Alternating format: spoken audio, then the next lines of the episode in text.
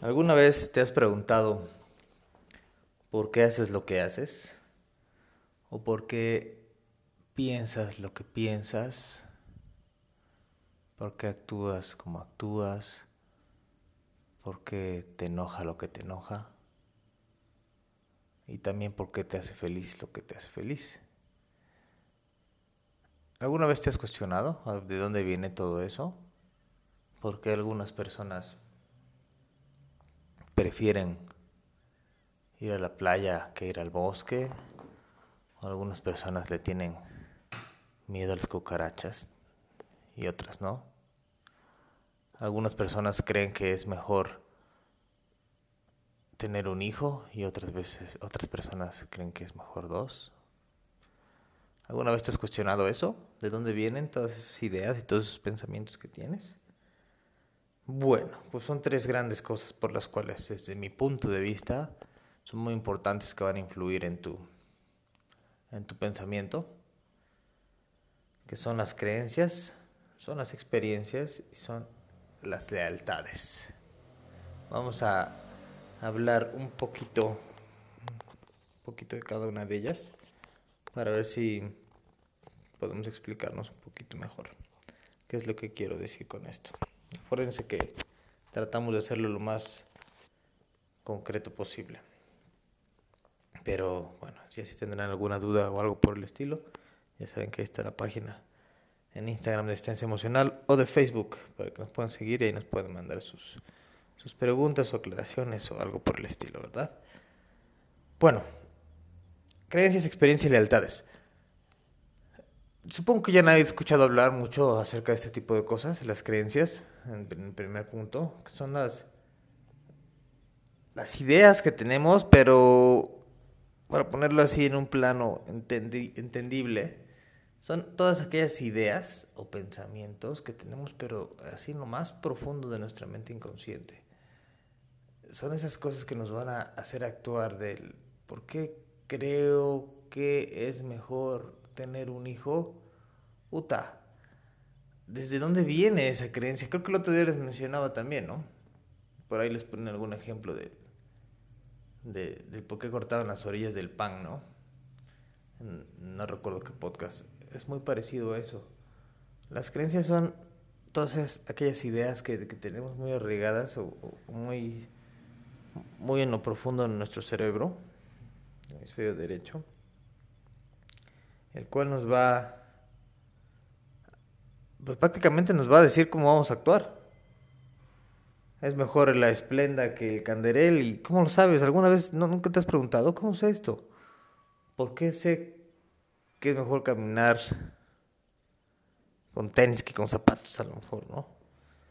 Entonces es una de las cosas, las creencias, que es, es, es algo que te tienes que cuestionar, de dónde vienen, si son son cosas que todavía te, sirven, si son cosas que todavía están vigentes para tu manera de ver la vida ahora, si están vigentes para lo que quieres, para conseguir tus objetivos, porque muchas veces ya no.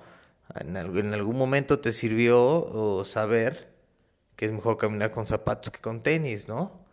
Pero si ahora eh, tu trabajo es de cargador, probablemente sea mejor con tenis y no porque tengas la creencia de que es mejor caminar con zapatos que con tenis o se ve o se ve más elegante a lo mejor, ¿no? No caminar. Se ve más elegante el utilizar zapatos que tenis, pero si yo soy cargado, chinga, no me sirve esa creencia ahora porque necesito tenis para cargar. Pero muchas personas se quedan con eso. Tienen tan tan tan puesta la camiseta de esa creencia que le vale madres y dice, pues a la chingada, es que a mí me dijeron o yo sé que es mejor los zapatos que los tenis. Y así se esté rompiendo los pinches pies por andar cargando todos los días y no esté cómodo, nunca se va a poner zapatos. Así como muchas otras cosas este, de nuestra vida, ¿no? Esto fue algún, algún ejemplo medio tonto, pero así hacemos las personas. Nos damos cuenta que hay cosas que ya no nos sirven de nuestro pensamiento, que ya no son vigentes, que ya no nos llevan hacia donde queremos, pero a huevo nos queremos seguir poniendo los zapatos. Cuando es muy fácil voltear y mejor me voy a comprar unos pinches tenis y me pongo esto porque esto me sirve en este momento. ¿Sale?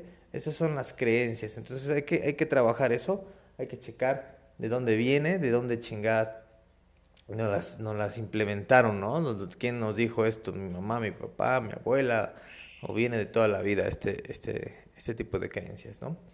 Es el primer punto. El segundo punto son las experiencias. Yo me acuerdo muchísimo y voy a hablar de algún ejemplo igual medio tonto, pero para que vea más o menos de cómo nos van marcando estas experiencias en cómo actuamos y a qué le tenemos miedo, ¿no? En específico, hace rato les ponía el ejemplo de por qué les tienen miedo a las cucarachas. Yo le tengo mucho miedo a las ratas. Y yo veo que hay muchas personas que les vale madre, ¿no? El otro día veía un video también de cómo una persona agarraba, estaban cazando una rata y la agarraba de la cola y, y la botaba. Y yo dije, no mames, ¿cómo puedes hacer eso? A mí me da miedo, me da pavor, no, no puedo ni con, ni con una escoba matarla, ¿no? Es muy difícil que yo me acerque. Pues bueno, pero recuerdo perfectamente y, y, lo tengo muy presente que cuando era chico, estamos hablando de unos seis años aproximadamente, eh, acompañé a, a, mi mamá, la acompañé a X lugar de ahí de por mi casa, no recuerdo a qué íbamos exactamente, y era en la noche, y salió una pinche rata, yo digo que era enorme, a lo mejor era más chiquita, mi perspectiva de esa edad era muy grande, para mí era muy grande esa rata, no sé si era como entre pinta, blanca, café, no recuerdo bien. Pero bueno, a mí no me causó absoluto temor, absoluto, porque yo la vi dos segundos antes de que mi mamá la viera quizá. Y como que me valió madres. Pero en esos dos segundos, en lo que mi mamá volteó a ver esa rata, no saben el grito que se botó mi madre en ese momento. Pinche grito de ya me llevó la chingada, ¿no? me acuerdo perfectamente y me da risa, porque cabrón me asustó, me asustó horrible a mí, o sea, ese pinche grito, o sea, lo asocié con una rata y a lo mejor no lo he querido trabajar, ¿no? O, o, se me hace el ejemplo tan medio tonto, pero creo que tiene mucho que ver esa experiencia, el cómo la viví en ese momento, en el que, puta, no mames, fue desgarrador para mí ver una pinche rata y mi mamá tan asustada y con un grito horrible. Y, y, desde esa experiencia o desde ese tiempo, yo creo que le tengo miedo a las ratas. Y esa, esa experiencia que viví es como actúo que le tengo miedo a las ratas, ¿no? Ahora, hay personas que, lo que decía del video, agarran la rata y la chingada o las tienen hasta de mascotas, ¿no? Bueno, quizás las ratitas blancas estas. Y yo digo, ¿cómo chingada le hacen? ¿Por qué no? Entonces, tengo esa, esa experiencia que, que, precisamente no porque en algún momento la viví, que esto que les comentaba con mi mamá, quiere decir que eso es lo que va a pasar siempre. Muchas personas trabajamos con eso, volteamos al pasado para, y le preguntamos, oye, ¿voy a poder hacer esto? El pasado te va a contestar que no, porque si no lo pudiste hacer en algún momento, porque te tendría que decir que sí, ¿no? Entonces ahí nos detenemos y, empezamos a actuar con base a, las experiencias que en algún momento ya tuvimos, las cuales no tienen por qué regirnos el resto de nuestras vidas. Yo creo que nosotros mismos debemos ir generando nuevas experiencias, nuevos retos y, superando esos obstáculos.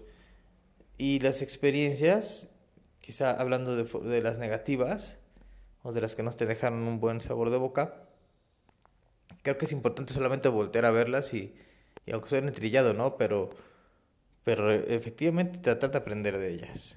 Tratar de decir, a ver, qué chingada, ¿de qué me va a servir ahora esta, esta, esta experiencia? ¿Cuál es mi aprendizaje? Nos quedamos con el trauma y muchas veces no sacamos el aprendizaje y tendría que ser totalmente lo contrario, ¿no? Vamos a quedarnos con el aprendizaje y tratar de olvidar el pinche trauma, ¿no? Trauma entre comillas, ¿no? Hablo de, quizás alguna experiencia tonta, pero eh, hay algunas otras experiencias que nos marcan un poquito más y que nos, y que nos dicen cómo, cómo estamos guiando nuestra vida. Pero no precisamente tiene que ser así. Acuérdense que hay una infinidad de posibilidades en el, en el universo, en el mundo, de, y de cosas que pueden pasar. Y, y nos, nos, centramos con una. Entonces es, si hay una rata, entonces me tengo que espantar. Y no, no tiene que ser así. ¿no? En, en otros lugares del mundo se las comen. Entonces, es lo, la parte cagada, ¿no? Y la otra, la otra, el otro punto, bueno, ese fue el punto número dos, ¿no? Las experiencias. Y el, el otro punto y el último punto son las lealtades. Es un poquito más fácil de explicar. No tiene mucho que ver con la creencia porque no fue algo que fue, es tan implementado. O, o más bien es algo que sea de tu convencimiento a veces.